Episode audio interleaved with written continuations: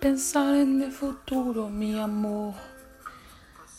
Ai, que delícia, que delícia. Que delícia estar viva agora, né? Vou transmitir bem no coração.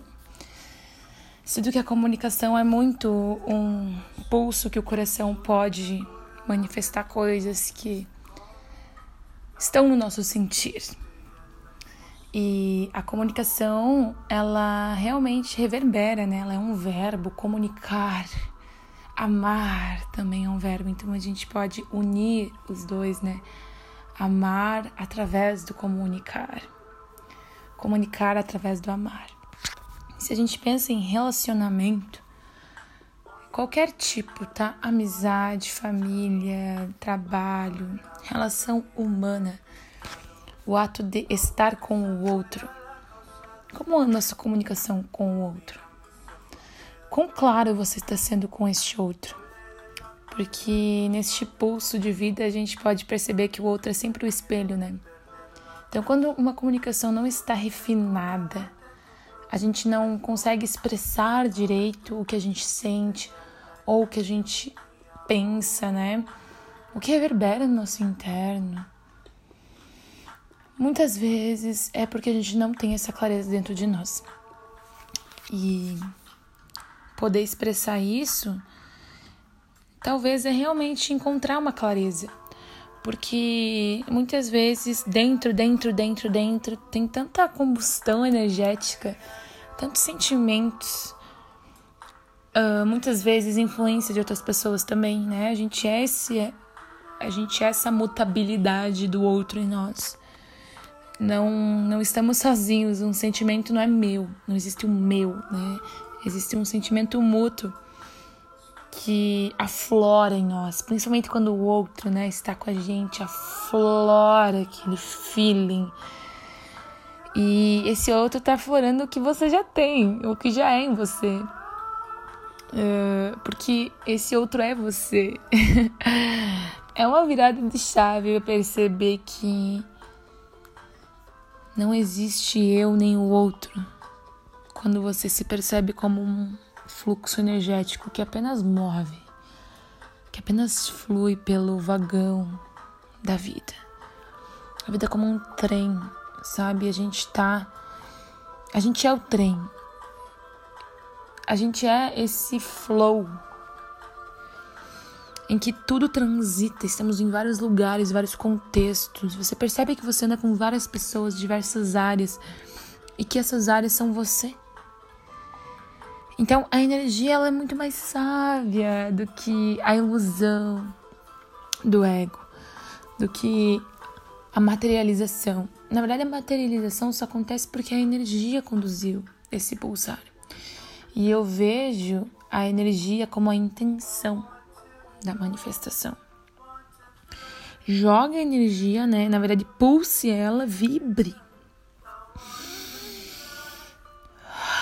Sabe, respira nessa pulsão de vida. Qual é a intenção desse flow, né? Porque ser o flow não é estar perdido, não é? Deixa a vida me levar. É realmente ser a vida que leva. Percebe a diferença?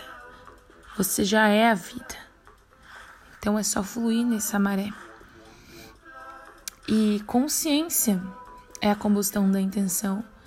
Qual é o pulso que eu estou vibrando? O que é essa energia? Qual é o que me eu estou fazendo e o que, que o outro está fazendo junto comigo nessa energia? Porque a gente pode ter clareza de que a gente não está sozinho nas nossas intenções.